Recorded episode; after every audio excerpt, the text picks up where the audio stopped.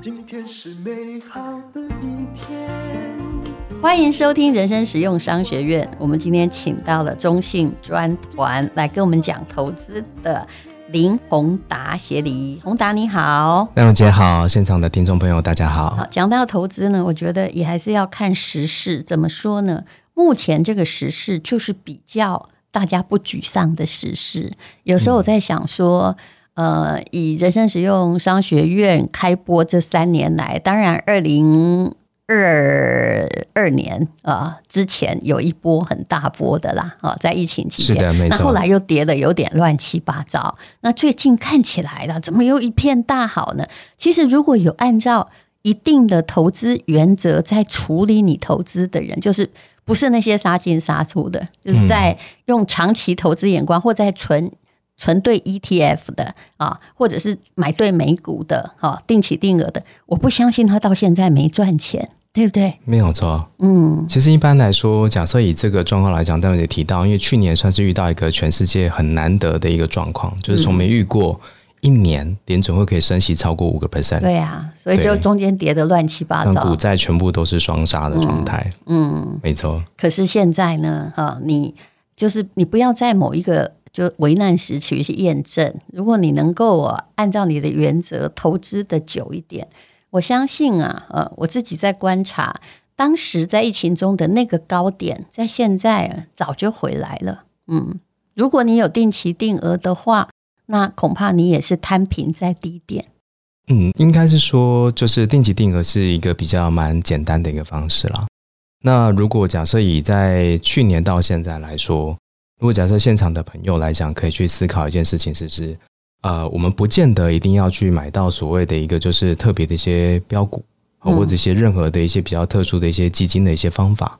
那我通常跟所有的听众，或者是我自己才遇到一些客户的一些朋友来讲，我都说，其实你投资基本上，如果假设不要去遇到所谓的一些太多的一些干扰因子，第一件事情应该是先看一下自己对于吃辣的程度有多少。嗯。什么叫吃辣？对，比如说，呃，简单问自己吧。如果今天打开对账单，嗯，哦，那你可能就发现说，哎，我打对账单，发现我跌了十趴，嗯，我就害怕到不行。哦，那这代表可能也许我真的不能吃什么辣。哦，OK，对。那如果今天假设我在做任何的一些投资，可能我跌了二十三十，我可能不去害怕，但是我还觉得，哎，我好像可以应该要再加码才对。嗯，所以这个叫做第一个叫做心理素质。呃，这个还跟 DNA 有关，就是说你的荷包深浅。你赔得起也一定要有，本来就有那些资本啊。对，呃，但可能资本会影响一个人的一个信心强度了。嗯，那这个可能大家可以理解。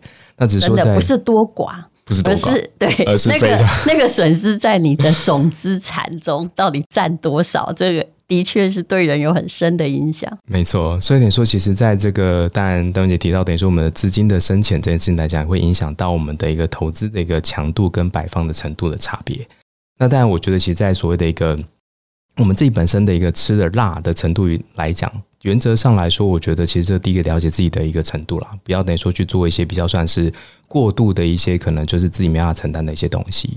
是你谈到辣哦，以以这个投资的比喻而言，其实哦，我是蛮能吃辣的。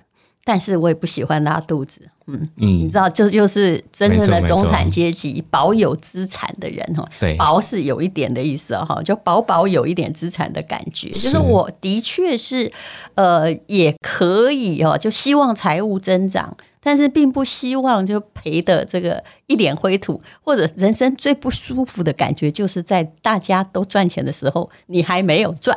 没错，大姐说的非常非常好，因为其实这个的话来讲，其实有提到非常重点。呃，如果大家回想啊，如果呃大概这个所有的听众朋友可以想一下一件事情是说，你什么时候变成灰头土脸？当大家发现，哎，好像世界都回来了，可是我怎么还在原地踏步？嗯、对，嗯、啊，这状况是发生什么事情？好，那听众朋友可以留意一下啊，等于说你不要把自己的部位放在单一的国家。嗯，或者是太单一的产业，嗯，好，那这样的一个特殊的产业或国家来讲，你放得太专，那很明显嘛，大家都知道。如果假设我举个玩笑话的例子了，好，等于说，假设你在几年前呢放了俄罗斯，嗯，那这下不就惨了吗？怎么突然间俄罗斯打仗了？对，对，那我满坑满谷都俄罗斯，然后就发现糟糕了，那这样不行啊，那我的资产就瞬间就缩水，而且不知道在哪里。你讲的很有道理啊，就好像我一直很看好越南，但是我去看到光台股我自己的清单，嗯、虽然总额加上股利，这三年我一定回来，可是我的越南的那个 ETF 肯定是没有回来啊，对不对？嗯，损失还有十几趴呢，没错。啊、但是也就是说。你不一定哦。当你在做投资组合的时候哦，你真的不要孤注一掷。就算你再看好，我很庆幸是再看好东西，我都不会全部是它。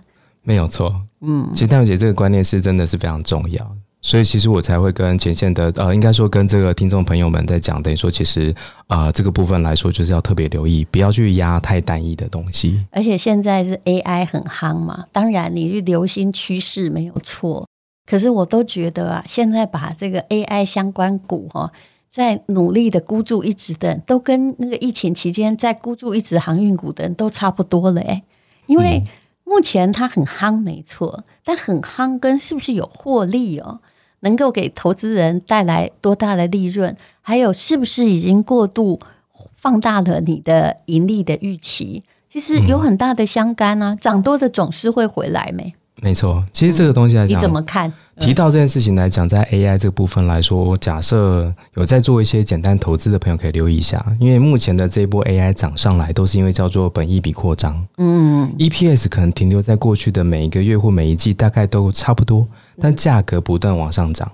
所以这叫本益比扩张，所以大家是有点带着梦想式的往上的上涨。本益比的扩张就叫做本梦比变强。对，如果再强烈一点点，就变成这样状况了。所以也还是请各位哈，这我当然知道最近很多人哦，光投美股的 AI 或什么都赚很多了，但是还是要请你居安思危。没错，所以其实假设在这种比较 AI 的来讲很夯，那但是问题是，其实我们很难去面对我们自己人性障碍。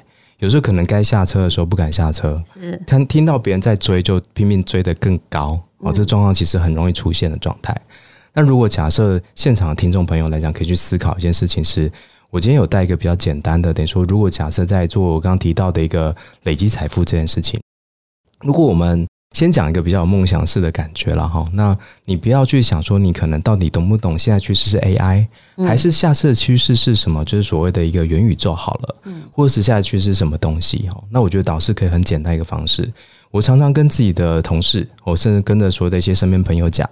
那其实我们就是一个工作者嘛，嗯、那其实我们有固定的月薪，嗯，月薪进来之后，你每个月可以拨个大概一万块钱，嗯，当然你财富度高的一万的背后单位可是美金啊，那但我们一般的话，我们就一万块新台币就好。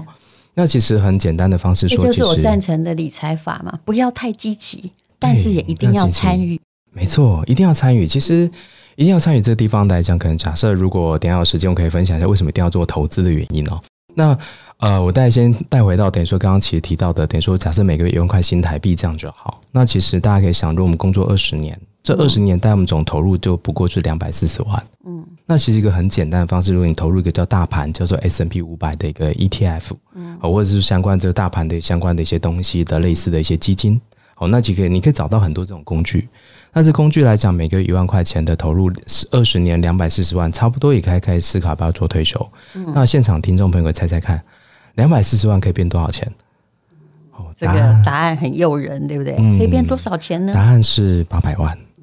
OK，所以如果今天假设你两百四十万只单纯放在一些比较太安全的部位来讲的时候，就会变得比较没有一些这个获利的一些程度。可不可以帮大家算哦？就算你现在定存利息是不要算一趴了，我们就算两趴好了。那搞这么多年，你的两百四十万是多少钱呢？两百四十万啊，其实这个其实三百都还不到。啊、呃，真的三百不到，嗯，真的，因为其实它就是两趴，然后乘上了二十年除以二，就就算你复利一直在那个，也就所以钱是无论如何是越来越薄的啦。其实我有时候都觉得哦，现在的股市哦，这一段时间这么好，是因为大家预期一，美国联准会会停止再升息，顶多再给你一次，再给你一次好吗？七月底二十七号。可是我跟你讲这件事情哦，都有时候哈。预测觉得自己很准的，都会在阴沟里翻船。所以最近你会发现，大家也还蛮保守的，在观望。对，对不对？可是第二呢，涨这么多，其实也跟资金面还算宽松，还有通膨的预期实在是还是挺大有关的，嗯、对不对？这个关系度来讲，我觉得它是存在。那只是我这边来讲，针对所谓的资金面宽松这件事情哦，我觉得导师可以反过来去思考一个东西是，其实这段子其实全世界都在做升息，嗯，哦，所以坦白说，资金面宽松呢，我觉得应该是说热钱多，嗯、哦，但是多的钱呢，不是在一般的民众身上，而是比较大型法人会有，嗯，哦，但是如果在这个过去一年都是升息环境啊，坦白说，资金比较偏紧缩，哦，资金比较偏紧缩，嗯、意思是说。这些升息是有效的，已经慢慢缩回来的。对，它有点压抑，它的目的是去压抑通膨嘛。那紧缩的状况来讲，其实我觉得大概会对于一些所谓的一些过度的一些投资行为，会有一些遏制效果。嗯。这个道理其实有时候很简单。我那天银行就打电话给我，事实上连美金哦，你只要存那么什么隔夜拆账之类，都已经四趴多嘞。对啊，四趴五趴。那如果今天呃一般的大型的机构，如果我这个四趴五趴，如果赚不到那么多钱，那我不如放定存好了啊！这就是联准会想要达到的效果嘛。没错，就资金就会自动收回来。对，放进定存里就已经等于也是放进政府的口袋里，也差不多啊。有点变成说，它有点是希望等于说这个投资来讲的这个行为来讲，不要过度的扩张，而且没有任何的一些就是限制。好，那刚刚其实戴文姐提到，等于说就是所谓的定存这件事情来讲，会是我们一般人民众去做投资来讲，你没有 beat 掉定存，那代表你的投资就不值得被执行这件事情。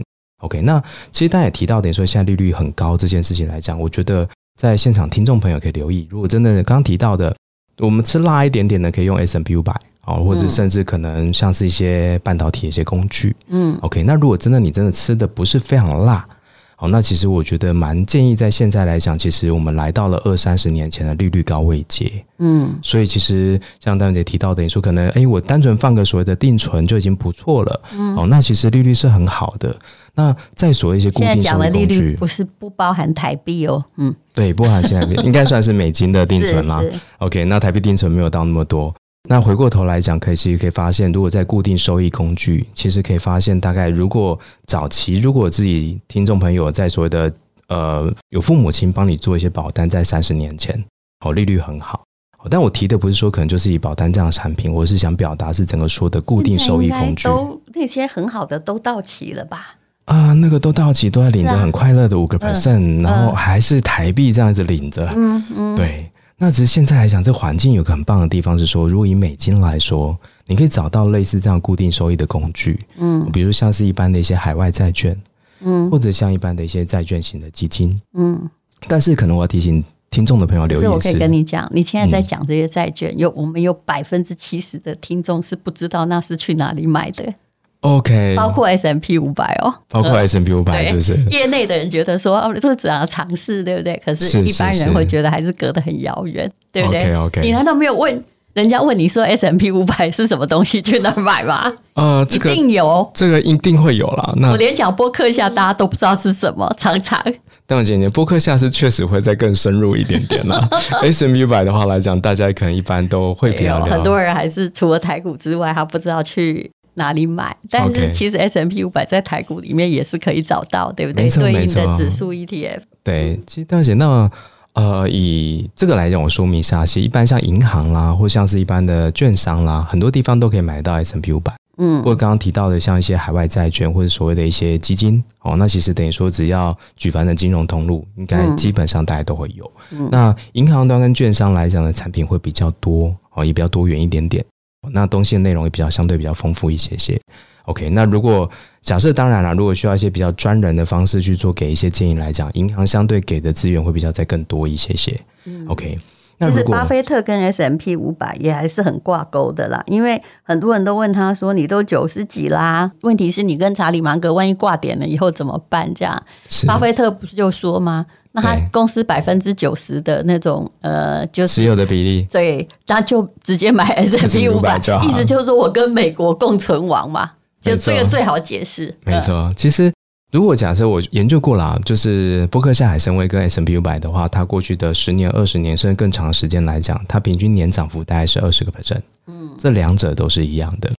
你鼓励大家赶快哈，尤其是三明治的族群，也就是差不多四十岁左右的人，趁早要进行退休的准备，你们银行有实测过过去的投资大盘的统计，对不对？对，其实没错。存退休金只有一个要诀，就是早一点，然后用一些呃风险不那么高，但是可以预期成长的东西。没错，嗯，其实假设在存退休金这件事情来讲，刚刚前面提到呢，如果 S&P 500，我觉得是一个很好的选项。嗯、哦，那就是对，就跟巴菲特投资的心法是一样的。嗯 OK，那刚刚前面提到两百四十万的二十年的定期定额，但是在退休的那一刻，二十年后可能会变成是八百的一个我们过去的导测的实测结果。嗯，好，那如果这样来讲，为什么要退休要提早准备？有个数字很关键，听众朋友可以留意一下。嗯，假设我们以这八百万当做是我们退休的金额。我就是刚刚就提到的，那我二十年就可以准备到这八百万。嗯，如果今天假设你不小心剩下十年，那你打算六十五岁退休？嗯，你五十五岁才开始准备到六十五岁准备到这个八百万的话，嗯，一样用 S&P 500。哦，那其实可以猜猜看，答案是什么呢？你可能需要的不是两百四十万，嗯，你可能要存到这八百的地方来讲，你可能需要大概将近五百万的资金。所以也就是说，它的复利作用的期间比较短，对，对不对？对，所以你。与其你五十岁在想，那你不如赶快四十岁想，三十岁想，甚至更早。我基本上觉得，就是说，如果你不要把它叫成在存退休金很好，否则二十几岁就开始想退休金，感觉就没出息，你知道对不对？应该是在存，也许就是人生基金，没错，或创业基金，各种基金，就是你需要那第一桶金，但越早开始真的越好。对，越早开始越好。那像待会也提到点说，如果假设我们想要把这个存的这个梦想基金可以再放大一点点，哦，那如果刚刚前面提到，如果假设你可以再吃的比较再稍微更辣一点点的话，嗯、那其实像我自己在跟很多的客户跟自己的朋友在说，哦，S&P 500是个最简单的，因为它等于就是有点像是世界五百大或者是美国五百大的概念，那几乎也可以算是世界五百大的概念了。那如果假设您对于未来的 AI、电动车、ESG 或者是元宇宙，或者你回看你过去在用这些手机的地方来讲，它共通都离不开一个东西，叫做半导体。嗯，那半导体其实也是一个指数哦。嗯，OK，它就是一个所谓的前三十大的一个整个半导体的公司所组成的。好，所以比较集中，因为 S M P 还是五百档，那这个就三十档就比较集中。那坦白说，这个的刺激度来讲也会比较高。但是如果可以比较稍微有些听众朋友可以把它当做部分的配置也可以啊，我们不要去重压嘛。前面一开始就提到不要去重压。那部分配置，它效果跟 S&P 比较来讲，这差别是我一样一万块，好，定期定额去存梦想基金，OK、嗯。那假设呢，我存了大概二十年，那也许你二十岁存二十年，四十岁可以变成是你买房的基金，OK、嗯。那如果用半导体的话来讲，会比 S&P 的效果会再更好。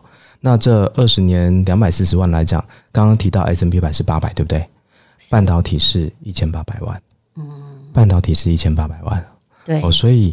这个的效果来讲，其实就会比 S&P 来讲的来得更大。但这就是要看长期，不要看短期。因为我哈每次这个有来宾来推荐，我都会买买看，买个十张。但是我后来发现，就半导体啊，以这个疫情前的高点而言呢，是 ETF 也还没有回来。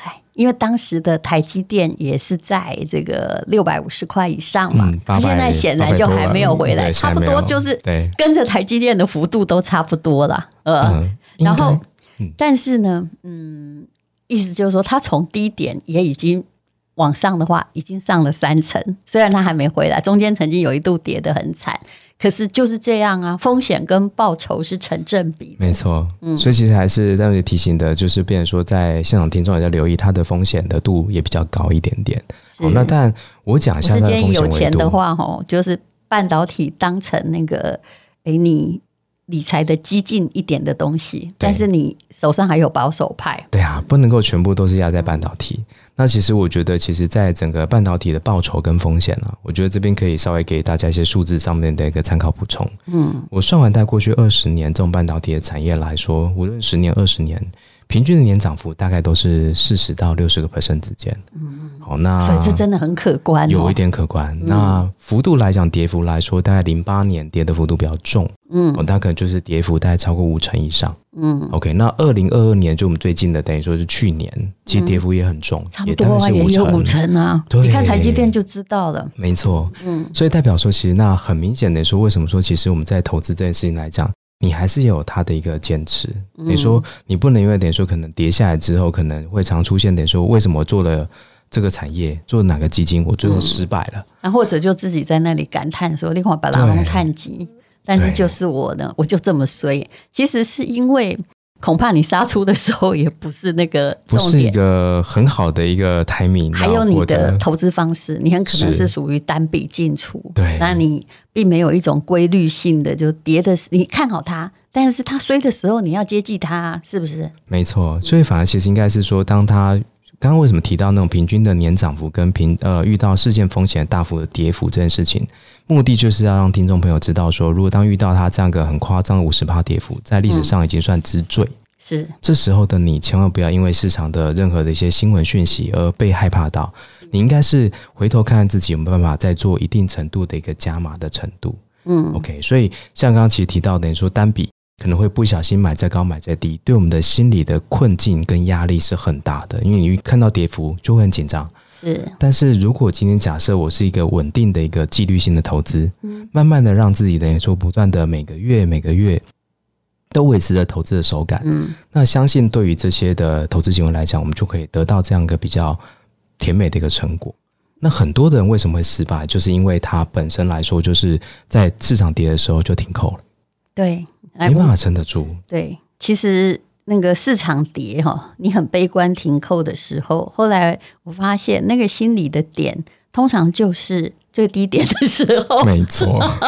所以刚刚其实为什么要特别讲说，大概它的一个涨跌幅状态哦，其实这个就会大家可以知道说，就好像个统计学，这个大数据的一个运算感觉，让我们知道说，哎，当遇到市场很恐慌的时候，千万不要去把它去做停扣的动作。你你用台积电来观察，因为 ETF 对大家有时候比较不知道你要观察什么哈。台积电哈，我知道很多人在那个六百六左右，是呃，把全部的积蓄什么买房基金常常全部压进去。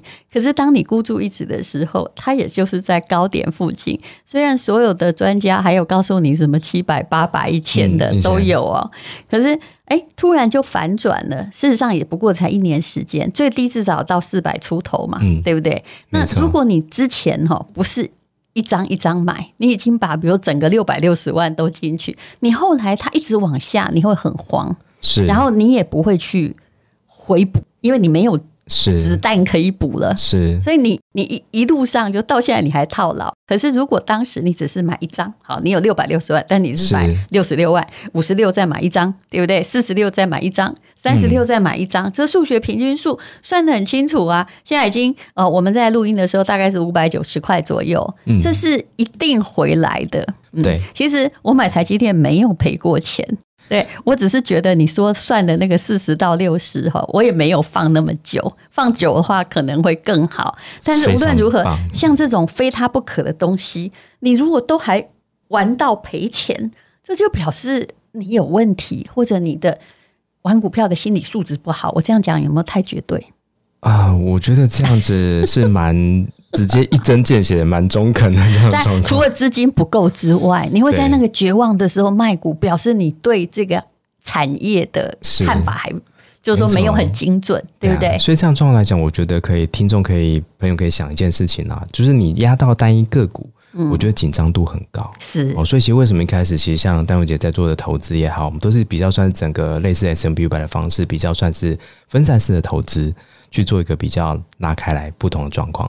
OK，那很明显的，等于说就是你不要去重压任何个股、产业跟国家。嗯，OK，那假设我们对到一个比较好的趋势，好，假设刚刚举例台积电好了，那把它大家想成是一个整个 S M B 百货半导体都好。嗯，那我觉得可以用一个叫做阶梯式的一个就是回补法则。嗯，比如刚刚提到，比如说六百五十台积电，那可能每掉一百块，我就是固定在回补一定的比例啊。对啊，因为其实大家可以用一个方式，比如说，假设我今天只有所谓的三笔钱可以再做回补，或者两笔钱好了，那你怎么补？OK，那台积电可能从所谓的一个它的股性来说，可能也许在所谓的六百五到四百六，或者你看到过去来讲，这样的跌幅三成多，已经算它历史上很之最。哦，那如果你有两笔钱，高兴，对，理论上要高兴，但当下大家都是吓得什么都不敢做，而且都在笑别人。你看那么高档买，是是是。所以，假设我们举一台积电这个护国神山，我们大家都喜欢嘛？那也许你两笔钱的方式，你可以比如说啊，跌了一百五十块，我就再多补一次。但你三笔钱的方式，也许可能每一百一百块，我就再回补一次。OK，、嗯、那但台积电来说还是偏单一个股啦，我还是比较建议大家可能以大盘的方式，比较类似整个基金比较全面式的方式，就好像 S M P 五百嘛，不要重压，对，对没错。或者你高兴买一些什么啊，什么五零五六啊之类的，对对对，零零五零，连这些你都必须不是一次拿到退休金进去，而是一定都要分批。其实我很简单呐、啊，我就是每月六号就是领薪水那天买嘛。然后我有时候是闭着眼睛在买它。我说真的，我也有，只要你的策略是正确，我也有比特币，你知道，虽然没有几万块，就是大概就是，如果我一个月，呃，我不能讲出我投资多少金额，一个月如果我投资是算一百趴的话，比特币大概只有中间的五趴。但是你看，曾经跌到很死，但是我每个月都是闭着眼睛，我没有看它兆头，我前。不久把它翻开来，它还挣三十六趴，也就是说是策略的问题。没错，对对啊。当然我没有鼓励大家再投比特币哦，我觉得这个东西的本质上有很多金融学的东西必须探讨。可是你知道，只要这个东西还活着哈，万一死了就算了了哈。嗯。但你的比例抓得在你的总投资算 OK。但是我也有朋友，他的比特币投资占他人生的九十五趴的那个是真的，真的太刺激，尤其他。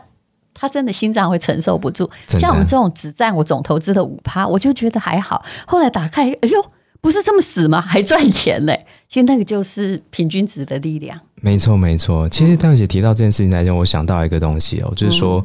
呃，其实我们就大概在我们的这个不同的工具的辣的程度做一个比例选择，选自己 OK 的。嗯、所以当然不要去重压什么像是单一比特币这种东西。对，好，那回归，我觉得其实听众朋友可以思考是，到底今天为什么我要投资？嗯，那这个是我觉得是一个很重要的课题哦。嗯，很多人不知道为什么他要投资，也许他可能就不敢投资，只敢做很安全、很安全的东西。嗯，但坦白说，我觉得这是很风险的。嗯，好，那大家可以想一件事情啊，如果现场听众是三十岁的人来讲。也许他以前买一支蛋卷冰淇淋是十五块钱，嗯，今天呃过了一段时间，十多年后，现在已经是三十几块的蛋卷冰淇淋，OK，或者是现场的听众跟我一样，哦，四十多岁，OK，泄露自己年龄啊，那四十多岁，那你可能以前可能在啊、呃，可能在塔城街任何地方吃过牛肉面，那时候可能学生时代一碗大概不过就是八十块，嗯，现在可能随便一碗牛肉面都要两百块，不一百多块都超过。嗯，我念高中的时候，牛肉面可能只要。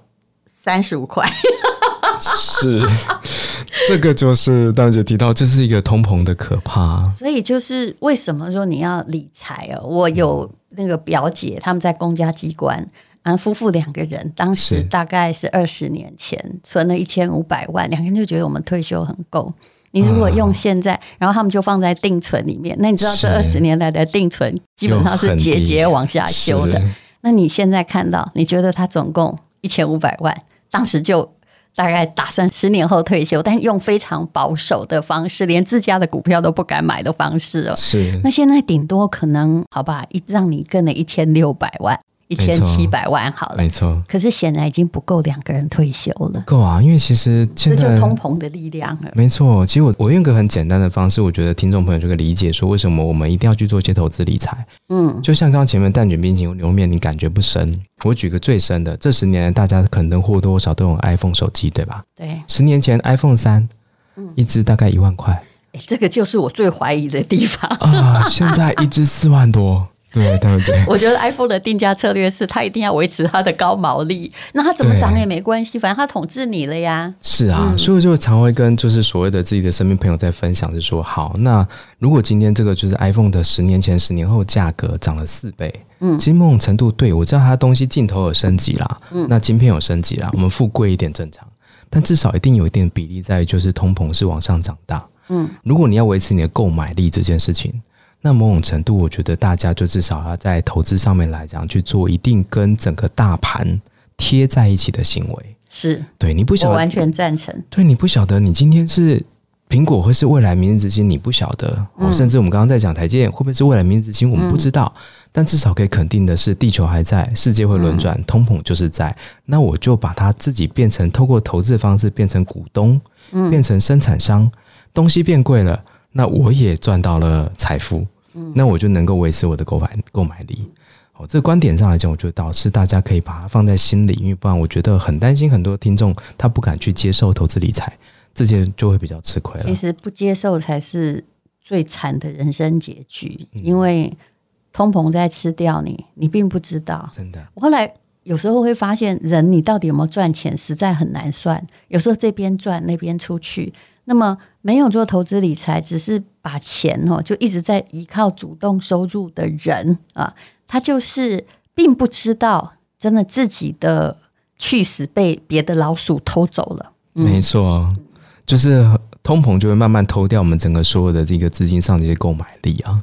是，那你可不可以谈一下哈？那下半年呢，有没有什么看法？其实我觉得你的理论根本不需要什么景气预测，反正你只要长期，就算我搞半导体，这三年五年不会死吧？对不对？对，就每年至少有四十到六十趴。没错，这个当然可能我提了一些比较一些比较大辣的一些行为了哈。那如果蛋姐回到等于说整个下半年这件事情来讲，我觉得其实如果在投资市场上面来讲，看法上面，我觉得第一件事情。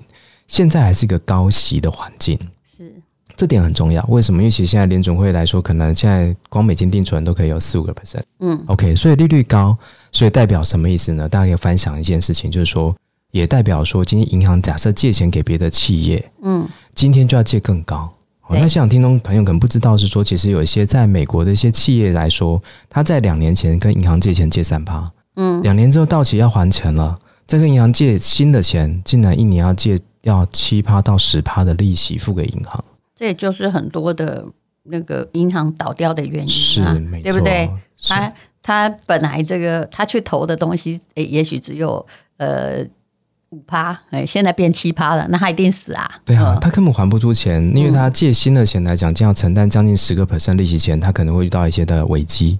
所以高息环境，我想想，以听众朋友可以留意一下，等于说现在目前在整个下面看，利率还是偏高。嗯，所以拜托，如果你在投资来讲，不要选择一些公司，它体质很有问题的。对，它的本身根本没有赚钱，它会倒得快。对，也许它给你看到的股价涨涨的，你很心动，你觉得你一定要买，不买很可惜。嗯、也许你发现你没买，它要涨了十个 percent，很很急的想买，但是要有危机意识啊。就像二零二一年到二零二二的时候，没人知道会突然间往下急坠。嗯，OK，所以我觉得您可能那种梦想式的来讲，我觉得不如不要去摸它。所以在高息环境，我想提醒听众的第一件事情是，不要去碰触等于说它本身公司体质非常不健康的股票。其实我蛮赞成你的说法，但是其实这个说法也会推到一个地方，也就是说，那其实现在很多新创公司，你就要也要小心一点，嗯，因为它不容易募集到一年就可以。如果你要有五趴的资金成本，那你一年一定要至少赚超过五趴呀，是啊，对不对？没有错，否则你去投它哦，并没有太大的意义。那它也很容易因为资金筹措不到，嗯，就。把你的钱烧完就倒掉了，没错。所以就是在前几年，大家都有很多的新创了。那我觉得以这个点来跟大家分享的说，这件事情是第一个。我觉得在整个下半年或者在未来利率都偏高，所以我希望说的这个投资朋友可以留意这件事情。你看低息的时候，新创公司就会比较很热，有活水，对，很活水。可是如果那个利息一变高啊，真的就只要后面没有财进来烧，就死掉了呀。没错，没错。那也因为高息哦，在整个下半市场，第二件事情，息高，所以代表说，其实有些固定收益的东西。我刚刚其实前面有提到，有些债券的东西的概念来讲，很难得来到了将近三十年前的高位阶，嗯，二三十年。那如果今天假设二三十年我们来不及参与，可能可以固定拿的好的四趴五趴的吸收，嗯，那我觉得今天就是一个很不错的 timing 点。再加上呢，其实买债券要小心哦，因为前不久那个台湾就是。呃，给你羊毛骗你那整只羊的，全部都以债券之名啊，这个就真的就是好多诈骗，就真的不是以债基金之名，就以 债券之名，真的很糟。嗯，其实戴文姐提到这个，我觉得只能建议现场的听众朋友可以留意一下了。我们还找一些合规的法令合规的通路哦，也许像银行啦、券商啦，或者是一些保险业的地方来讲，去找到一些投资的一些方式的管道。不要就是在政府的一个眼皮子底下管不到的地方来讲去做行为，会相对比较安全。因为毕竟一般人很难理解到底啊、呃、合不合乎法规这件事。我其实现在有个建议，就是在这种高息时代嘛，那你呃，就是如果还有人哈，还要给你更高的利息，然后叫你叫你去参加一个呃类似这种说明会啊。各位，你还是不要去参加好了，不参加就没事。真的，但是提到这个，我就想到一个东西说，说都是这种就是我揪你，你揪我的对对对对，状况，然后一堆非专业的人去找更不专业的人的状况，对不对？背后其实没有银行，当然有的基金后面的代售是银行，其实这很可怕。嗯，真的，所以我觉得听众朋友可以用个简单的准绳啊。如果当你提到等于说我到底辨识哪些东西可能偏向它不是真实的一个真切的一个投资或者正确理财。很简单，其实如果讲大家可能打开去 Google 一下哦，所谓的一个就是美国的公债利率，或者投资等级债券利率，嗯、或者高收益债的利率。嗯、那什么叫高收益债？就是公司信用平等，就刚刚前面提到比较不是那么好的一些新创。对，好，那如果高收益债利率假设目前定轨在所谓的七八个 percent 好了，嗯、好那。如果我今天找你去来参加这个说明会的人跟你说，我固定每年给你十二趴，嗯，那很明显，它显著于比市场的一个正常的基准利率高太多了，肯定就是要你的羊，嗯，对，这时候就可以用这样来做一个评估。等于说，如果当你遇到一些很固定收益的感觉，但是它很诱人，那你可以用市场的一个正常利率去想，那就可以避免去踩到这样的一个投资陷阱。其实，在现在资金紧缩的时候，然后可能地雷会分歧的时候，连银行也可能会倒的时候，因为美国银行都是自己联准会杀的嘛，只能这么说啊。呃，嗯、那么在这种状况之下，哈，就有风险的也劝你不要碰，反正有很多东西就可以买，就好像我有很多 EMBA 的朋友，他们就投资东投资西，大部分都是后来都血本无归。那为什么不当时？你有没有发现什么要投资未上市啊？然后后来等它上市要大赚钱。嗯、其实后来发现头五年根本没有投台积电赚的多啊。为什么不投已成型公司呢？没错，这个关键就变成说，其实我们应该是反而是把眼睛放，呃，应该说新创带来风险来讲，真的是太大了啦。嗯、那其实我觉得，甚至更建议点说，已成型公司，那当然可能我们要研究一下公司的股价跟状况。嗯，这对于一般的投资来讲，也会有点点困难。是，所以我才说，其实你不如找一些跟大盘贴近的东西一起买就好了。我完全同意你的 S M P 五百，嗯，对，各位那是美股哈，但是你可以在台湾也找到相应的，不一定要换成美金。是啊，是啊，还有有关于换美金这件事，因为我听到太多，我说你如果以后有用到这个美金，那你就去换也没关系。但是如果你换了只想赚利息，又要。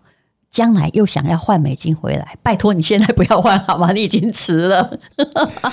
应该是说，其实我觉得分享哦，但我觉得在节目上公开，我不能去对美金跟台币看法了哦。嗯、那我觉得我用一个比较简单的方式来去做个思考，等于说，呃，应该是我们会用所谓的汇损这件事情来讲，我们要留意。嗯嗯，但是可以去算的是说，今天假设我们真的遇到了汇损哦，无论是什么币别。但是你要想的，你的工具的一个资本的利得能不能够去 cover 过这个汇损这件事情？是对。那大家可以自己回去去拉，也不能刚好 cover，你就会做白工。呃，不行。对，那其实坦白说，我觉得在台湾，我个人是不对汇率说，但我至少我觉得我蛮幸福。我觉得至少在台湾来讲，汇率还算蛮稳定的，我只能这么讲。对，那至少来讲也是感谢央行等于，说就是都还算控的蛮稳定的。嗯、那原则上来说，我觉得扣掉一些汇损的一些行为来说，我觉得。大概在我们刚刚前面提到的整个世界大盘 S&P 500，我觉得都还可以去对汇损去做一定的程度的防护。好所以我觉得其实应该会回到刚刚前面提到的，我们应该趁早打开我们的投资理财的这个想法，这个执行去往前走会比较好一些。好，那听了今天的刚刚的讯息，你就知道这位呃中信专团的林宏达协理，他是很苦口婆心，求你早一点开始，小额的开始。哦，笨笨的开始，也许只要选对一个，就是长久人类有需要它的标的，然后尽量不要投个股，也许你就投一个美国，其实你后来的收益也还不错。是的，没错。那也给一个大家一个励志故事啦。我有个很好的朋友啊，他在银行工作，然后就遇到了他一个客户。这位客户呢，他其实买的全是台湾金融股，嗯，他手上只有一个房子。可是呢，他今年五十岁，他的每一年拿到的股利啊，除了他自己还有薪水之外，还有两百万。嗯，你有没有觉得，就每个人有他适合的理财方式啊？这样人家很好活啊，是啊，是不是？所以其实台股里面就有一些黄金啊，那当然 ETF 也可以投很多个国家。嗯，你你其实是不需要去找什么特别的理财方法。应该是说，因为其实我觉得在比较特别的理财方法上面来讲，不是不行，只是问题是大家对于这个研究上面的功夫就要做的比较足、是比较深。但是连金融界的人哦，有时候都在阴沟里翻了船。是啊，是是其实就像我们常常戏称的一句谚语啊，“十年河东，十年河西。”嗯，坦白说，十多年前你参与贾博士的计划，你可能会吓得要死，嗯、不知道到底苹果能不能够成真成型。是，对。但十年之后，你发现说，哎，我怎么在十多年前没有去投资贾博士的这个公司的一个市场状况？所以，如果假设今天这个听众朋友们，如果假设针对就所谓的一些投资一些个股。如果我们自己本身有一些兴趣，我的建议是，可能也许对一些趋势的一些产业上面来讲，大家可能要做一定的程度的一个研究，嗯，至少抓到产业的趋势方向。嗯，那刚刚其实提到的，其实那假设我一个简单的半导体，可能在未来可能就是不论十年、二十年，如果你相信这些的电动车、AI、元宇宙都会发展，嗯，都需要它，它就会有。那你假设觉得说，哎、嗯，我提供的大盘来讲还不够辣。那你可能要回到到个股的话，那也许可能在思考是，你可以好好的去看它的本益比。好，非常谢谢林宏达了，不辣还是比较健康哈，请持长期投资打算。相信如果你有按照我们节目讲的投资法则的话，不管你投什么，相信你到现在应该是在笑的那些人。没错。好，非常谢谢。好，谢谢戴茹姐，谢谢现场听众朋友。今天是勇敢的一天。什么能够将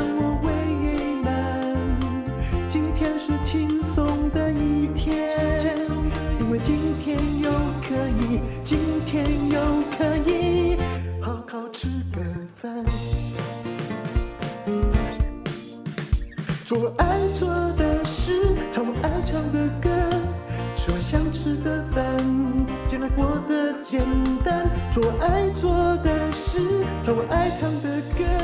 吃我想吃的饭，尽量过得简单，尽量过得简单。